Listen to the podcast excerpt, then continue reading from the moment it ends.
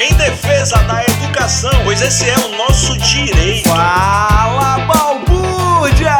O que nós fazemos aqui é ciência e temos que dar voz.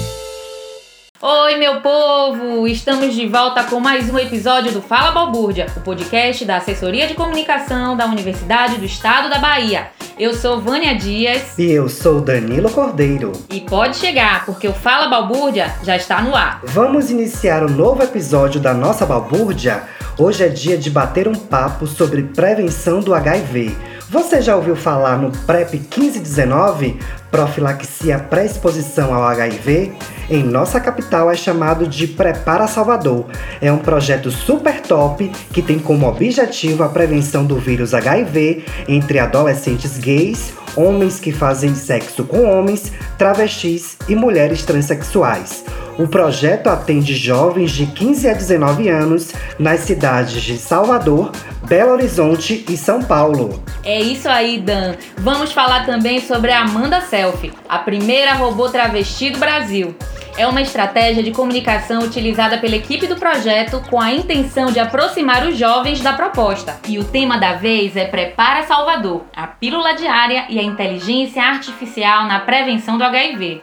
E para balburdear com a gente, recebemos o professor da UNEB, Laio Magno, doutor em saúde pública, pesquisador da área de saúde com ênfase em gênero, tecnologias em saúde, epidemiologia, HIV/AIDS e promoção da saúde. Atualmente é vice-coordenador do projeto Prepara Salvador. Seja muito bem-vindo, professor. Olá, Vânia, Danilo. Muito obrigado pelo convite. É um prazer estar aqui no podcast Fala Balbúrdia Estou é, muito feliz com esse convite de vocês. Agradecemos muito a sua presença aqui, professor, hoje e bora começar esclarecendo. Qual a diferença entre AIDS e HIV? Bom, Danilo, essa é uma ótima pergunta, né? Porque há muitas confusões a respeito desses termos. Bom, basicamente, é, o HIV é o vírus que causa a AIDS, que é a doença é, que é caracterizada pela imunodeficiência humana. Né? A, a gente tem é, no nosso corpo é, algumas células de defesa é, que nos defende diariamente a, contra várias é, outras doenças, né? e, principalmente é, linfócitos, é, que, são, que agem contra qualquer é, invasor do nosso corpo. Então vamos pensar essas células como soldados, né, que estão lá prontos e armados para nos defender de gripe e de qualquer outra infecção. É, o vírus do HIV ele infecta células que são células de defesa, né, que nós chamamos de células TCD4 principalmente. Então, é, esse vírus destrói essas células de defesa e nos deixa é, completamente é, predispostos para outras infecções. Então, a partir do momento que o vírus começa a atacar essas células de defesa e a pessoa começa a perder essas células de defesa, ela fica predisposta a uma diversidade de outras doenças. E essa característica, é, nesse ponto, né, que, é, depois de algum tempo, depois de ser infectado pelo vírus, nós chamamos de síndrome da imunodeficiência humana, que é o desenvolvimento da doença em si, né, da característica da síndrome, que é caracterizada principalmente por essa baixa abrupta da defesa do organismo contra é, agentes externos infecciosos. Então, é, basicamente, a diferença é essa: o HIV é o vírus e a AIDS é a doença, a síndrome resultante da infecção pelo HIV. É, é, uma pessoa que ela vive com HIV não necessariamente ela está é, vivendo com AIDS. É, porque hoje nós temos um tratamento que é altamente eficaz, é a terapia, nós chamamos de terapia antirretroviral, que não é mais um coquetel de medicamentos como antigamente. Né? Hoje a terapia antirretroviral utiliza poucos comprimidos de um a dois comprimidos a, a, a primeira entrada né, dessa terapia e é, as pessoas que são rapidamente identificadas com a infecção pelo HIV não necessariamente vão é, desenvolver a AIDS, porque o tratamento hoje, Danilo e Vânia, é altamente eficaz e a pessoa consegue viver e viver muito bem com o tratamento. Só que nós temos no Brasil uma, uma questão que é importante da gente trazer para esse debate, que é o acesso tardio à terapia antirretroviral.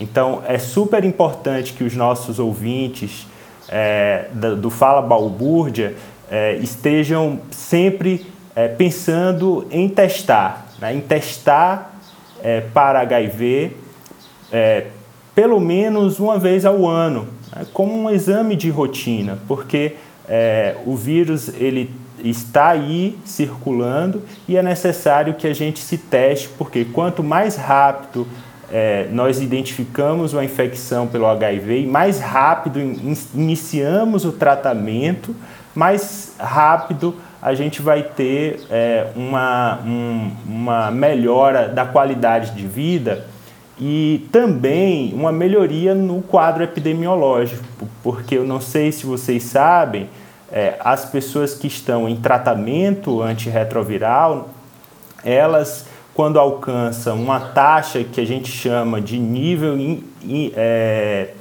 um nível muito baixo do vírus na corrente sanguínea, é, a gente chama isso de ah, in, taxa indetectável do vírus né, na corrente sanguínea.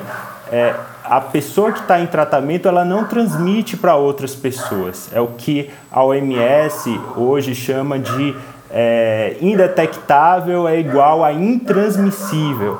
Então, quanto mais rápido a pessoa ela consegue acessar a terapia antirretroviral, é, é bom duplamente, porque é bom tanto para ela clinicamente quanto para as outras pessoas, porque esse vírus ele não é mais transmitido a partir do momento que ela alcança um nível indetectável do vírus na corrente sanguínea. Ah, entendi, professor. Excelente essa explicação, que você deixou muito claro não só é, é, essa diferença né, entre o, o, a presença do vírus né, e desenvolver ou não a síndrome, mas também falou um pouco sobre a prevenção e sobre essa questão que gera muito preconceito, né? Que é a questão da transmissão, né? O fato de ter o vírus não quer dizer exatamente que a transmissão vai acontecer, se, se for diagnosticado cedo, se os protocolos, as medicações forem tomadas, né? Em um período aí é, que a prevenção já nos diz, que você explicou também. Muito legal isso.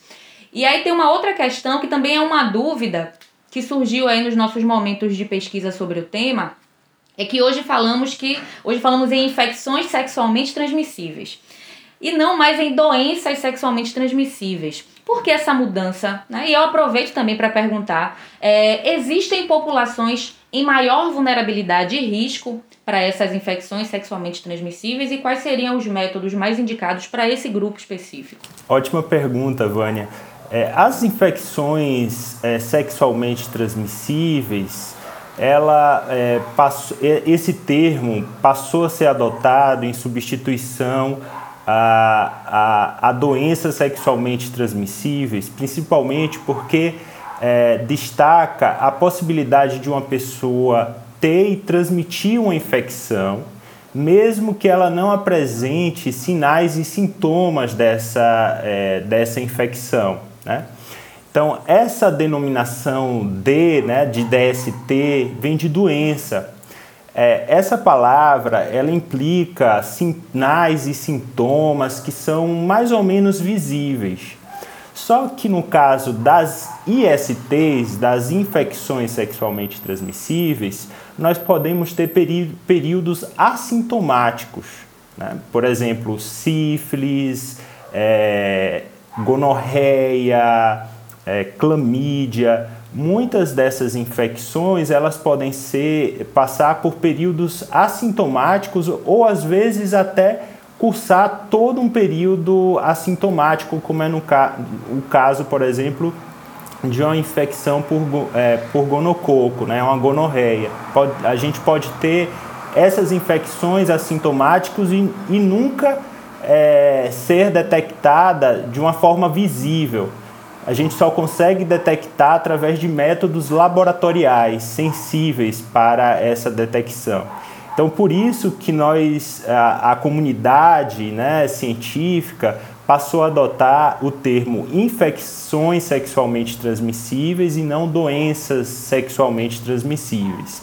E esse aspecto, sabe, é, Vânia, da, da, é, da condição assintomática, ela é muito, muito importante. É, principalmente porque no nosso projeto, né, no PrEP 1519, que a gente vai falar lá na frente, a gente tem encontrado grande parte das, de algumas infecções, como infecção por clamídia e gonorré e gonococo, é, de forma assintomática nos adolescentes que nós estamos é, fazendo a pesquisa.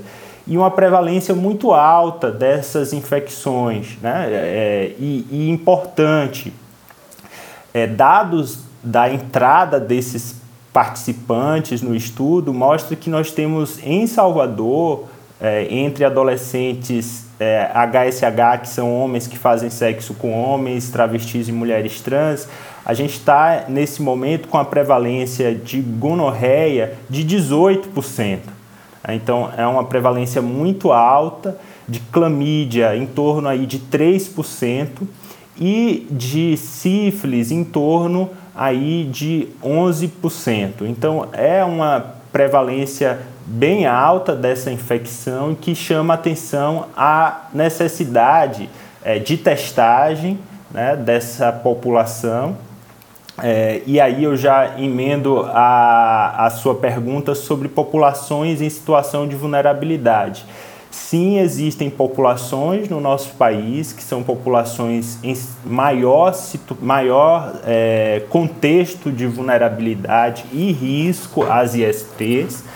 É, especificamente para o HIV, é, nós temos especialmente quatro populações que se destacam com maior vulnerabilidade e duas dessas populações é, são trabalhadas no nosso projeto que é os homens, que são os homens que fazem sexo com homens, travestis e mulheres transexuais, é, mulheres profissionais do sexo e pessoas que fazem uso de substâncias psicoativas. Então, essas quatro populações são chamadas as populações-chave para a epidemia de HIV no Brasil. Por quê? Porque os estudos de prevalência que foram feitos identifica uma alta prevalência nessas populações aqui no Brasil. Então, a epidemia de HIV, ela é considerada no Brasil uma epidemia concentrada epidemiologicamente nessas quatro populações e não uma, uma epidemia generalizada, como por exemplo da África do Sul. Né? Então, é, a gente tem altíssimas prevalências na África do Sul na população em geral, enquanto que no Brasil a prevalência de HIV, que é a proporção, né, a prevalência aqui para falar, para deixar bem claro para os nossos ouvintes, é a proporção de casos novos mais antigos dividido pela população inteira, né, exposta àquele risco é, de infecção. Então, a prevalência no Brasil, na população geral, é muito baixa, é de 0,4 a 0,8%. Enquanto que na população de HSH, né, de homens que fazem sexo com homens, essa prevalência no último estudo que foi feito em 2016 está em torno de 18%. E alguns estudos mostram que em algumas cidades do Brasil essa prevalência entre travestis e mulheres trans está em torno de 30%. Nós acabamos de fazer um estudo aqui em Salvador, que foi o estudo Transodara, que foi uma, um inquérito para saber a prevalência de HIV e de sífilis aqui na cidade de Salvador entre as mulheres trans e travestis. Nós identificamos uma prevalência de HIV em torno de 30% e de sífilis de 61%. Então são prevalências muito altas, muito superiores àquela registrada na população em geral. Mas nós podemos falar de grupos de risco? Não. Não. Por que não? Porque essa é, ideia de grupo de risco é uma ideia que nos leva a estigmatizar populações. Né? E não é isso que nós queremos. Nós queremos trazer a visibilidade dos estudos epidemiológicos, mostrar é, que há uma prevalência desproporcional nessas populações, mas nós não podemos tratá-las como grupos de risco, porque essa ideia de grupo de risco traz o estigma, traz a discriminação. E para a gente combater as epidemias, não só de HIV e de STs, mas também de Covid, né, como a gente está vivendo agora nesse momento, nós precisamos trabalhar com um conceito de não discriminação, de zero discriminação, para que as pessoas elas tenham acesso, para que as pessoas elas se sintam livres para acessar os serviços de saúde sem culpa, né, sem é, nenhum tipo de atitude do prestador de serviço que vá é, estigmatizá-la. Né? Então, nós trabalhamos com essa terminologia de população-chave, é, que ela tira esse estigma né, de população de risco, como é, foi disseminado no início da epidemia de HIV. Ah, entendi, professor. Muito bom fazer essa, essa, essa, essa coisa né, de explicar exatamente o que cada nomenclatura significa e o que que tem, né, a essência de cada uma dessas palavras, né, o que que isso significa socialmente, né, isso é muito importante. Mas eu ainda tenho uma dúvida nessa questão. É, por que exatamente? Né? A que você atribui a vulnerabilidade desse grupo social específico? Por que os gays? Por que os homens que fazem sexo com homens? Por que os travestis? Eles compreendem aí esse grupo social mais no, no, é, é, é vulnerável? Né? Que você atribui isso? Seria a falta de informação? Seria o preconceito que dificulta o acesso à prevenção? Vamos falar um pouco disso. Vânia, só, só uma pequena correção. Quando falamos de travestis, nós usamos o, o pronome é, feminino. É, então, são as travestis. Ah, sim.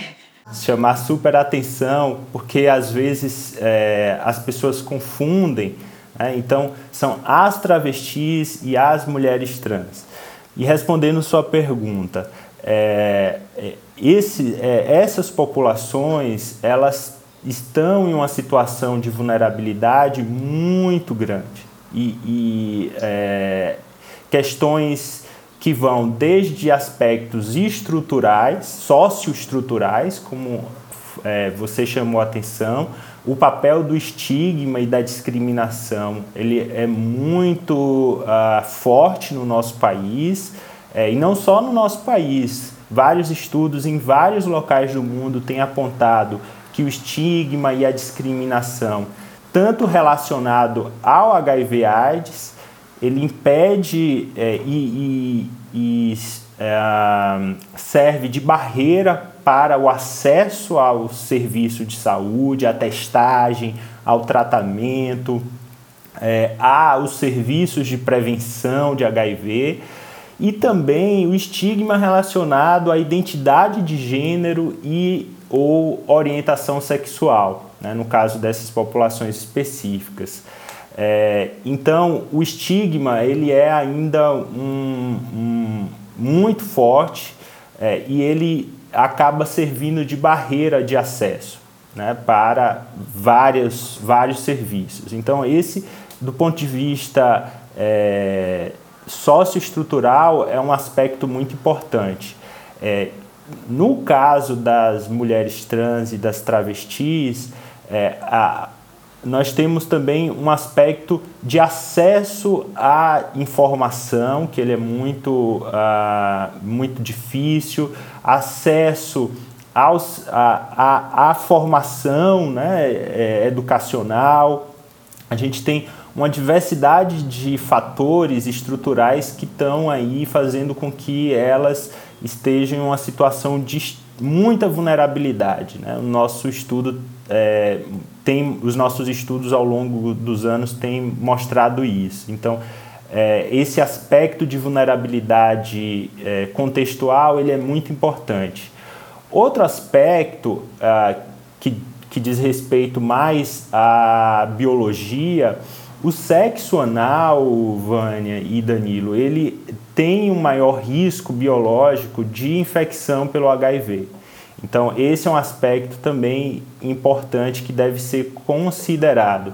Por isso que é, a prevenção ela é o melhor caminho. Né? A gente trabalhar com prevenção, discutir prevenção, mas discutir a prevenção de HIV e de outras ISTs livre de preconceito, de estigma, de discriminação, para que as pessoas tenham acesso a tecnologias que nós temos hoje, várias tecnologias que a gente vai conversar durante esta sessão, é, disponíveis para a prevenção do HIV e de outras ISTs.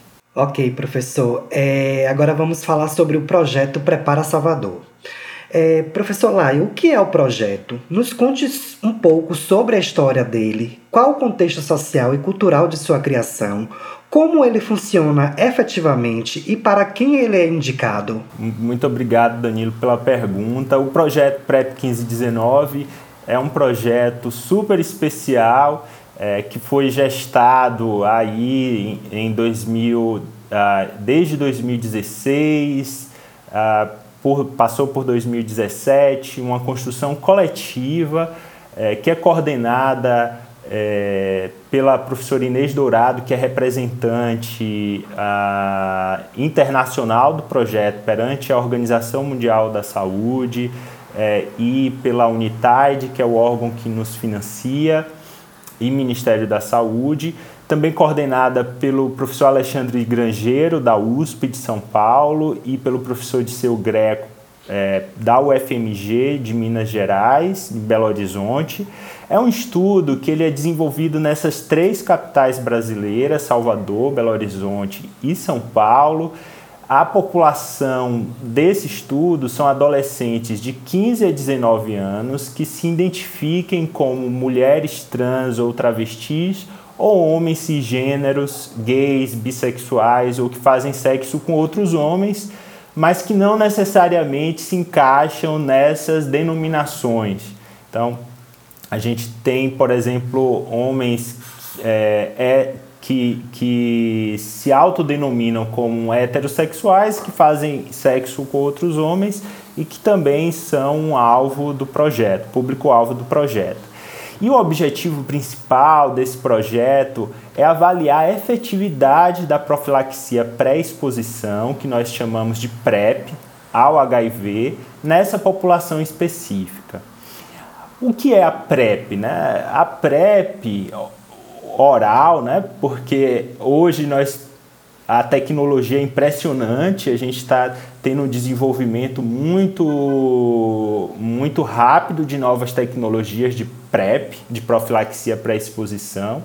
E, e, vale ressaltar que a, a PrEP do nosso projeto é a PrEP oral, que é uma medida de prevenção do HIV é, de uso diário de PrEP, né, que é a tomada de um comprimido que é composto por medicamentos antirretrovirais e que é, os estudos de eficácia já mostrou elevadíssima eficácia da PrEP se tomada de maneira correta.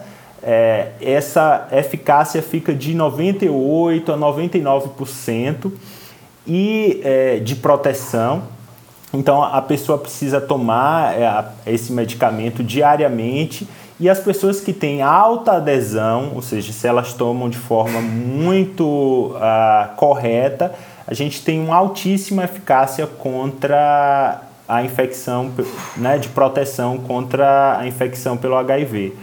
É, então, no nosso projeto, nós estamos agora avaliando a efetividade. O que é efetividade? É, esse debate sobre efetividade está muito agora na, na mídia com as vacinas né, de, de Covid. A efetividade é a gente avaliar no mundo real das pessoas. Né? Então, já foram feitos estudos de eficácia, estudos bem controlados, é, que a gente chama de estudos clínicos randomizados, duplo cego, que são bem controlados. A gente viu que ela funciona bem, com alta eficácia. Mas e agora, no mundo real das pessoas que precisam né, é, pegar ônibus, esconder muitas vezes o medicamento da família para que a pessoa não, né, não identifique aquele medicamento, ou às vezes o menino não quer revelar a sua orientação sexual, não quer dizer é, que está transando para os pais ou para os familiares. Nesse mundo real, qual é a efetividade da PrEP? Então, essa é a nossa pergunta de investigação. Nós começamos esse projeto em 2018 com a pesquisa formativa de mapeamento ah, dos espaços de sociabilidade LGBT aqui na cidade de Salvador e também em Belo Horizonte, São Paulo. E eh, iniciamos a abertura da nossa clínica em 2019, em em março de 2019 ou abril de 2019, nós abrimos a clínica que aqui em Salvador chama-se carinhosamente de Prepara Salvador. Nós funcionamos na Rua do Tijolo, número 8, no Centro Histórico.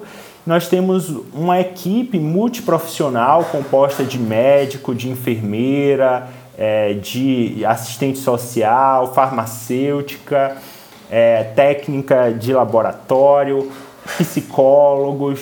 Então, uma equipe é, multiprofissional que atende os jovens, oferta a PrEP aos jovens. É, esses jovens é, são inscritos, esses adolescentes e jovens são inscritos na nossa coorte, que a gente, no nosso estudo, e nós acompanhamos eles desde 2019. Então, já vamos chegar a três anos de, de acompanhamento. Professor, eu vi que você começou a falar sobre a pílula diária, né, sobre a importância dessa pílula, né, desse tratamento oral. É, explica pra gente um pouco como é que ela age no organismo, né, nesse sentido da, da prevenção, né, como é que ela atua dentro do nosso organismo. E tem uma pergunta que é muito importante, é muito importante a gente frisar isso. Esse, esse tratamento oral, essa pílula diária, substitui a necessidade da camisinha? Bom, ótima pergunta, Vânia. É, então, a, a PrEP, é, com essa combinação de dois medicamentos, que é a tenofovir e tricitabina, eles bloqueiam é, alguns caminhos que o HIV usa para infectar o organismo. Então, se a pessoa toma diariamente, a medicação ela impede que o HIV se estabeleça e se espalhe pelo corpo quando ela é submetida a uma exposição uh, de risco de infecção seja sexo anal desprotegido, sexo vaginal desprotegido, é, não desprotegido, mas é, a gente tem evitado falar sexo desprotegido porque o sexo sem, é, sem, sem uh, preservativo, mas em uso de PrEP, ele está protegido contra uma infecção pelo HIV. Mas aí eu abro parêntese para comentar a sua pergunta a PrEP só funciona para a proteção do HIV, de infecção pelo HIV, mas ela não funciona para outras ISTs, outras infecções sexualmente transmissíveis.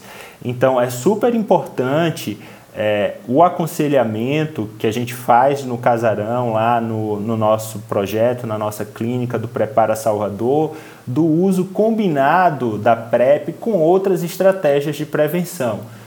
Hoje nós falamos de uma prevenção combinada que é, traz várias opções de prevenção para o sujeito e chamamos, chamando aqui a atenção do uso do preservativo, né, porque o uso do preservativo vai ser uma importante barreira contra outras ISTs. Então, nós sempre aconselhamos todos os nossos usuários de PrEP de que o preservativo ele é muito importante nessa é, para a prevenção de outras ISTs.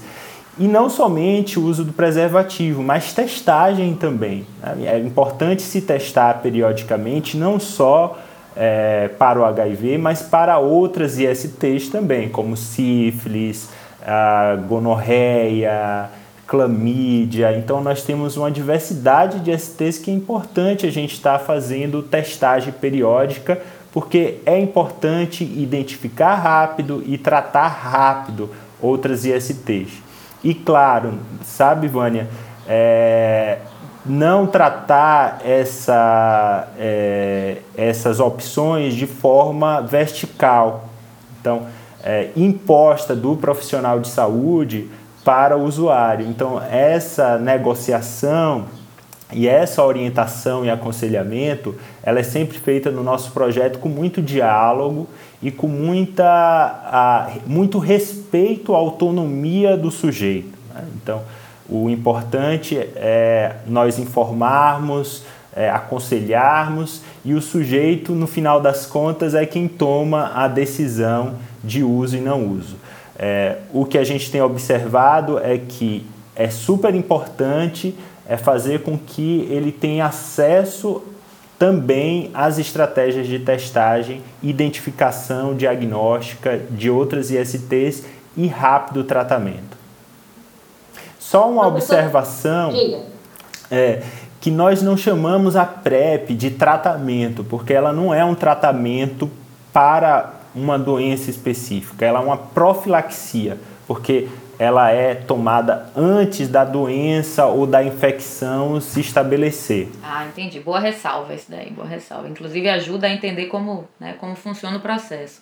Mas justamente falando desse processo, é, explica um pouquinho como é a metodologia. Esse jovem ele tem interesse em participar do projeto, aí ele procura o projeto, né? E aí, o que, que acontece? Ele entra no projeto, está dentro do público-alvo e a partir daquele momento, como é que funciona? Ele tem acesso ao quê? Além, né, claro, da, da pílula diária, de tudo que a gente já conversou aqui. Que acesso ele tem sobre orientações, consultas médicas, caso seja identificado, né, já alguma infecção? Como é que vocês atuam nesse contexto? Explica mais ou menos pra gente. É, o nosso projeto, ele trabalha com alguns pilares e um dos pilares no, do nosso projeto é criação de demanda e recrutamento.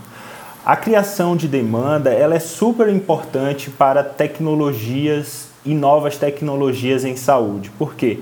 Não adianta você deixar a tecnologia lá no serviço, lançar ela, e se você não cria demanda para aquela tecnologia, se você não informa as pessoas de que essa tecnologia existe. Então, nós temos no PrEP 1519 diversas estratégias de criação de demanda através uh, das mídias sociais, nas redes sociais. Nós temos um Instagram em cada cidade, nós temos Facebook, nós temos também podcast, nós temos uma diversidade de estratégias de criação de demanda que é mostrar para as pessoas que são do nosso público-alvo que a PrEP existe, que ela está disponível nos serviços. E outras estratégias também que nós utilizamos para recrutar esses jovens para o estudo e para a pesquisa. Então, nós temos uma diversidade também de estratégias. Nós temos uma equipe super legal de educadores de par, que são jovens, que são da população é, específica que nós trabalhamos e que eles trabalham ativamente desde o início do projeto, é, recrutando e mobilizando outros jovens para que eles acessem uh, os serviços do nosso projeto. O jovem que chega no nosso projeto, através dessas estratégias de criação de demanda e de recrutamento, ele tem a opção de ir para dois braços do projeto. Nós temos um braço PrEP, que são aqueles indivíduos que vão usar PrEP, e eles podem optar por não usar PrEP naquele momento. Ele acha que não é a melhor estratégia para ele, como eu disse, tudo é dialogado com os profissionais, com a equipe multiprofissional, e ele escolhe pode escolher entrar no braço não PrEP, que é aquele braço que ele não vai usar PrEP, mas vai usar outros métodos de prevenção combinada, como camisinha, testagem e ter um acompanhamento é, médico, ah, de enfermagem é, e com outros profissionais de saúde lá na clínica, não especificamente voltado para PrEP. Então, os participantes eles podem escolher e passam também por uma avaliação clínica de elegibilidade. Que o que é isso? É identificar se clinicamente ele também está é, com perfil e pode iniciar PrEP. Tá? Então, ele vai passar por uma avaliação de enfermagem e uma avaliação médica para identificar esses critérios de elegibilidade. Se ele é elegível e ele quer usar PrEP, ele entra no braço PrEP. Se não, ele entra no braço não PrEP e nós fazemos o acompanhamento desses adolescentes a cada três meses. Então, todos de três em três meses, eles retornam no serviço para fazer testagem. Então, nós fazemos várias testagens de HIV, de sífilis, hepatites virais, como hepatite A, hepatite B, hepatite C, outras ISTs bacterianas. E de três em três meses, ele volta no serviço também para a dispensa de PrEP. Então, a gente dispensa PrEP de três em três meses para os nossos participantes e fazemos, claro, né, uma consulta de adesão para ver se, como é que está a adesão. Nós temos uma equipe também é, de navegadores do cuidado, que são pessoas também da população LGBT que acompanham a adesão dos nossos participantes à, à PrEP, é, lembrando, mandando um recado, dando um apoio para esses participantes. Os nossos participantes eles recebem um ressarcimento de ajuda para o transporte né, e alimentação que eles vão nas visitas. Então, uh, nós fazemos de tudo no nosso projeto para garantir o acesso é, dessa população às estratégias de prevenção. Professor, uma curiosidade. É, tem a PrEP, que é a profilaxia pré-exposição, e tem a pós, né, que é o PEP. Vocês trabalham também com, essa, com, essa, com esse tipo de profilaxia? Sim, Danilo. No, no nosso, na nossa clínica, nós trabalhamos com quase todas as opções de prevenção combinada. A única coisa, se eu não me engano, que a gente ainda não faz é vacina, porque depende de uma superestrutura né, de, de, de rede de frio, que nós não temos lá ainda, não temos. Mas quem sabe no futuro. Nós dispensamos PEP, que é a profilaxia pós-exposição, lá também, claro, voltada para os nossos participantes. É, e, e, sempre chega algum participante novo que relata é, ter tido a relação sexual sem uso de preservativo é, nas últimas 72 horas e que rapidamente ele é prescrito PEP, é, que é a profilaxia pós-exposição, e ele sai de lá já com os comprimidos, com toda a profilaxia e com as orientações. É bom ressaltar que a PEP ela só tem é, efeito se ela for tomada em até 72 horas. Então, teve uma exposição de risco, seja ela sexual, biológica, né, de, de algum acidente com material biológico, em 72 horas a pessoa pode tomar a profilaxia pós-exposição, a PEP, e ela está disponível não só no nosso projeto, que é para a população bem específica, né, de 15 a 19 anos, HSH e mulheres trans, é, mas para a população em geral do SUS. Ela está disponível. Aqui em Salvador, ela está disponível nas unidades de pronto atendimento, nas UPAs. Então, qualquer pessoa que tiver alguma exposição a, com sexo sem preservativo é, pode comparecer à UPA e ela será atendida rapidamente, porque é considerado um atendimento de urgência, tá? Ok, professor. É uma outra pergunta aqui. Um estudo divulgado pela Sociedade Brasileira de Urologia mostrou que 41% dos jovens não conversam sobre sexo, sendo a família e a escola pouco acessadas para a busca de informações. Diante desse cenário, tornar o diálogo sobre sexualidade mais moderno seria fundamental na prevenção das infecções sexualmente transmissíveis e, nesse contexto, nos fale um pouco sobre a primeira robô travesti, Amanda Selfie. Isso, Danilo. Eu acho, sabe, que não só tornar o diálogo mais moderno, mas ter o diálogo é importante. Né? Eu acho que é algo que é a, nos últimos anos temos perdido ah, nos espaços é conversar sobre sexo, conversar sobre sexualidade, conversar sobre gênero, conversar sobre essas questões principalmente no ambiente escolar. Né? Então, é super importante que esse debate seja é, colocado no ambiente escolar. A escola é, é um, é um espaço muito importante de formação do sujeito e a sexualidade é algo, é um pilar da nossa formação enquanto ser humano, enquanto sujeito, e a prevenção de HIV e de outras ISTs precisa ser é, levada para um ambiente escolar. Né? Nós temos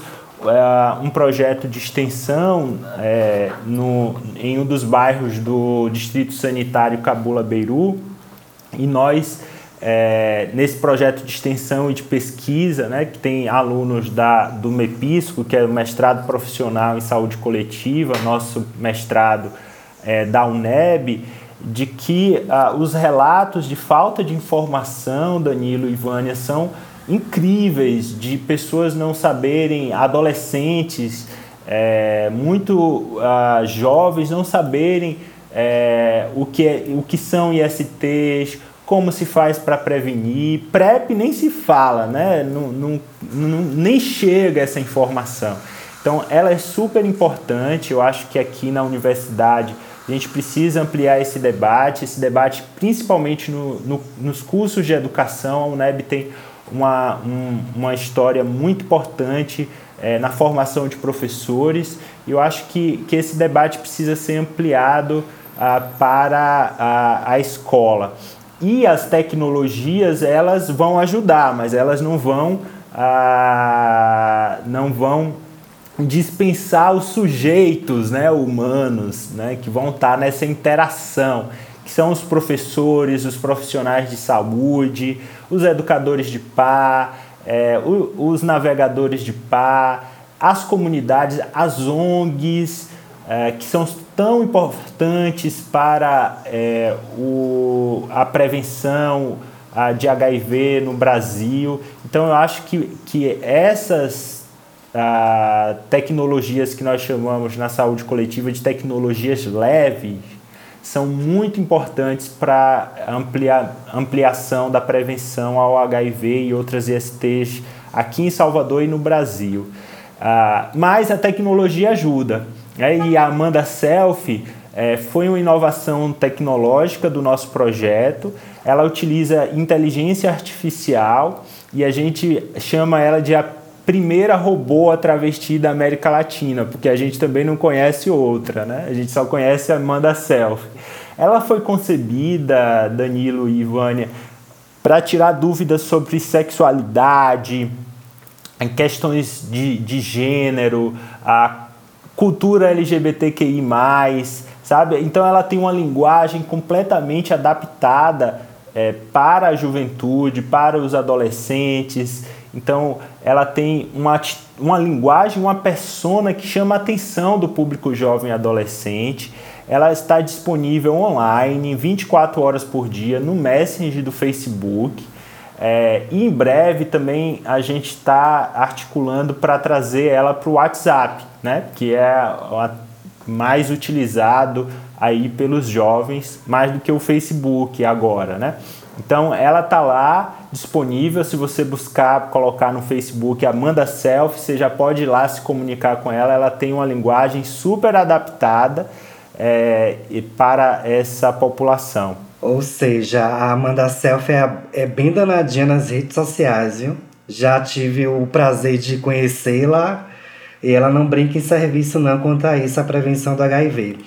É, tem uma outra pergunta também, professor. É, nessa última, na, nas nossas últimas conversas, o senhor falou a respeito de um game interativo que está sendo desenvolvido para divulgar a combinação de prevenção ao HIV, né? É, de prevenção combinada ao HIV. Nos conte mais sobre esse game, professor. Essa iniciativa do game ela foi é, um, um, uma iniciativa super interessante que é fruto dessa interdisciplinaridade, multidisciplinaridade é, que nós temos na universidade.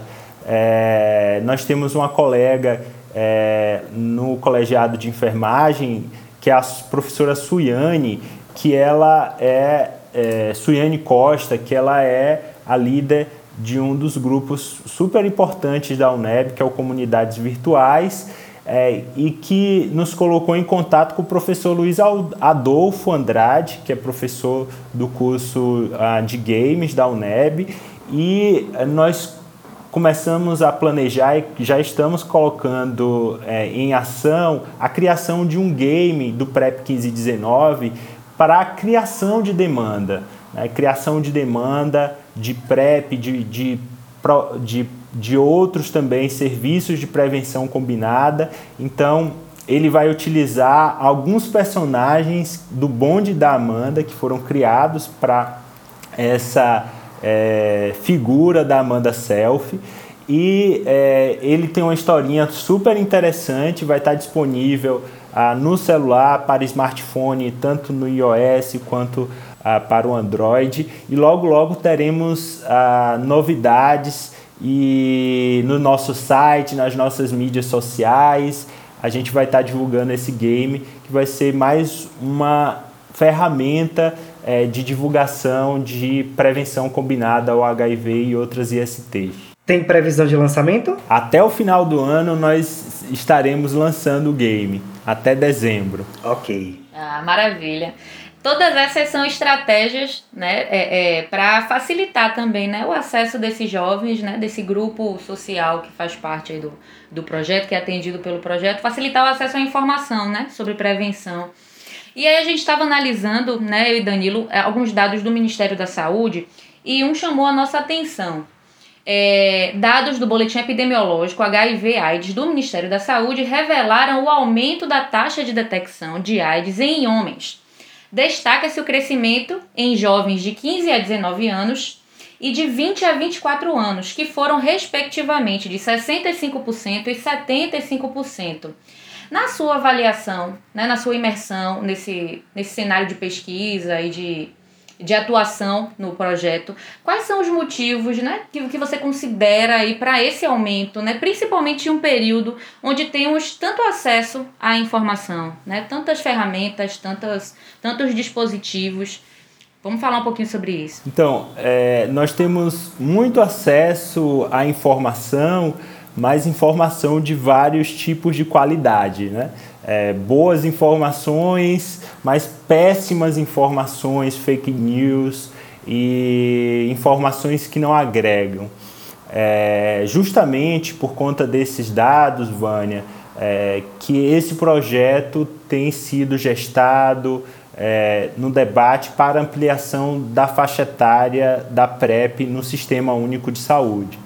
Então, a gente tem visto que esses números têm aumentado muito na população de 15 a 19 anos, especialmente entre os homens. E nós acreditamos, estamos estudando isso, né? nós acreditamos é, temos essa hipótese que está para ser confirmada com outros estudos de que principalmente são homens que fazem sexo com homens que estão elevando uh, essa prevalência de HIV entre esses homens que estão descritos no boletim, né, proporcionalmente. Então, essa é uma situação muito complexa e, portanto, nós estamos unindo forças tanto com a Secretaria Municipal de Saúde aqui em Salvador, quanto a CESAB, que é a Secretaria Estadual de Saúde.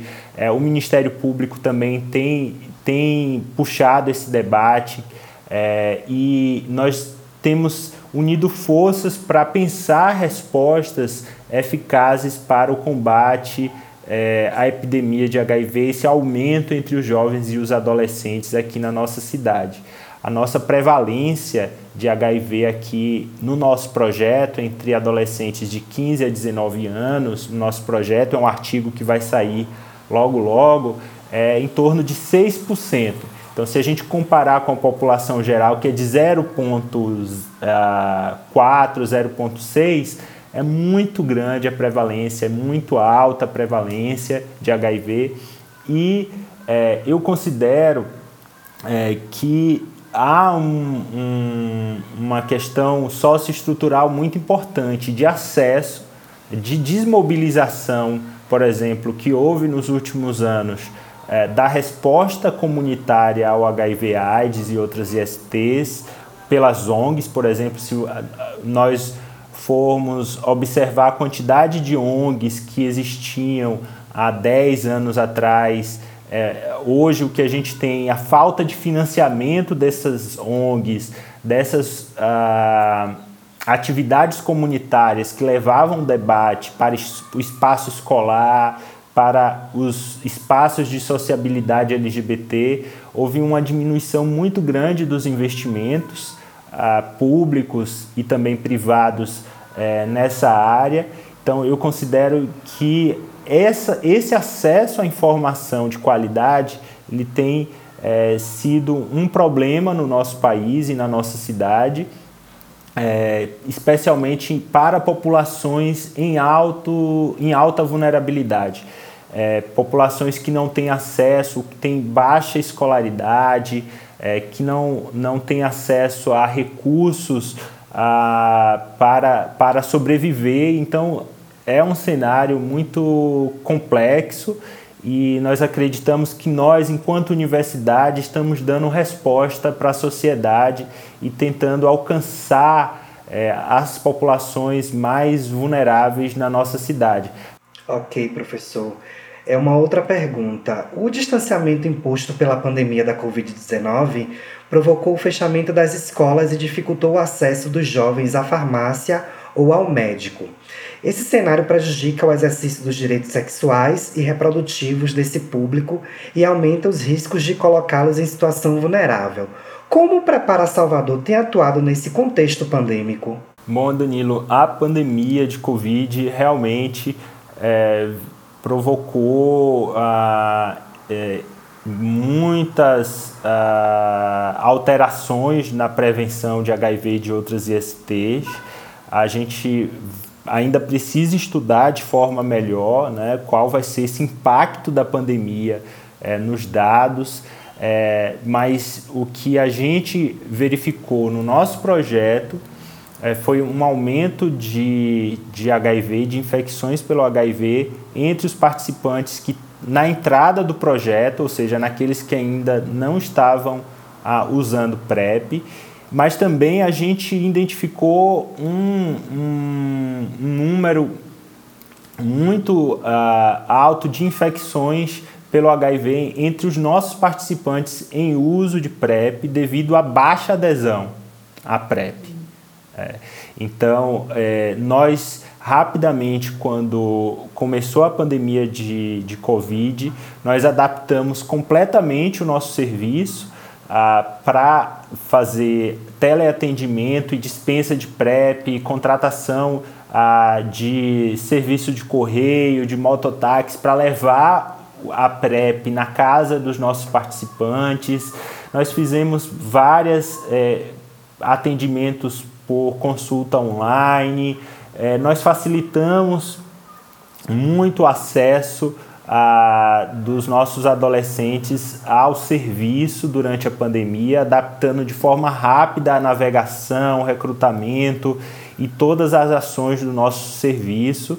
É, mas de fato houve um impacto muito importante, é, principalmente por conta é, também de aspectos que são sociais e, estruturais também, de acesso a outros, a, a outras, a, outros recursos né, para sobrevivência, porque grande parte da nossa população, população bastante vulnerável, e a pandemia de Covid-19 teve um impacto muito importante no nosso projeto mas nós continuamos, não paramos um segundo. Pelo contrário, Danilo, eu sempre brinco que com os colegas que o período de Covid-19 é, foi o período que eu dessa pandemia foi o período que eu mais trabalhei na minha vida. Por quê?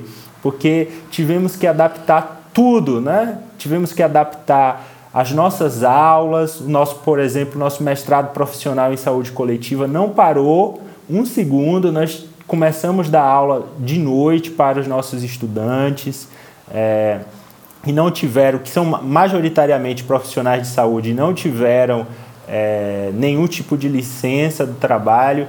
Nós tivemos que adaptar todos os nossos projetos e toda a nossa clínica para o atendimento de telesaúde, então isso implicou é, um monte de modificações logísticas, né, de entrega da profilaxia, de diagnóstico, de tratamento. Então, esse exercício de adaptação, ele triplicou o trabalho, mas nós estamos muito felizes porque nós conseguimos é, atender a nossa população durante a pandemia de Covid-19 e continuamos a atender porque a pandemia não terminou ainda é, e nós continuamos a atender os nossos participantes com muito carinho e muito empenho. É verdade, professor. Trabalho dobrado, né? Triplicado aí nesse período para conseguir manter né, o atendimento, manter a clínica, manter esse apoio a esse, esse processo de prevenção para esses jovens, esse grupo.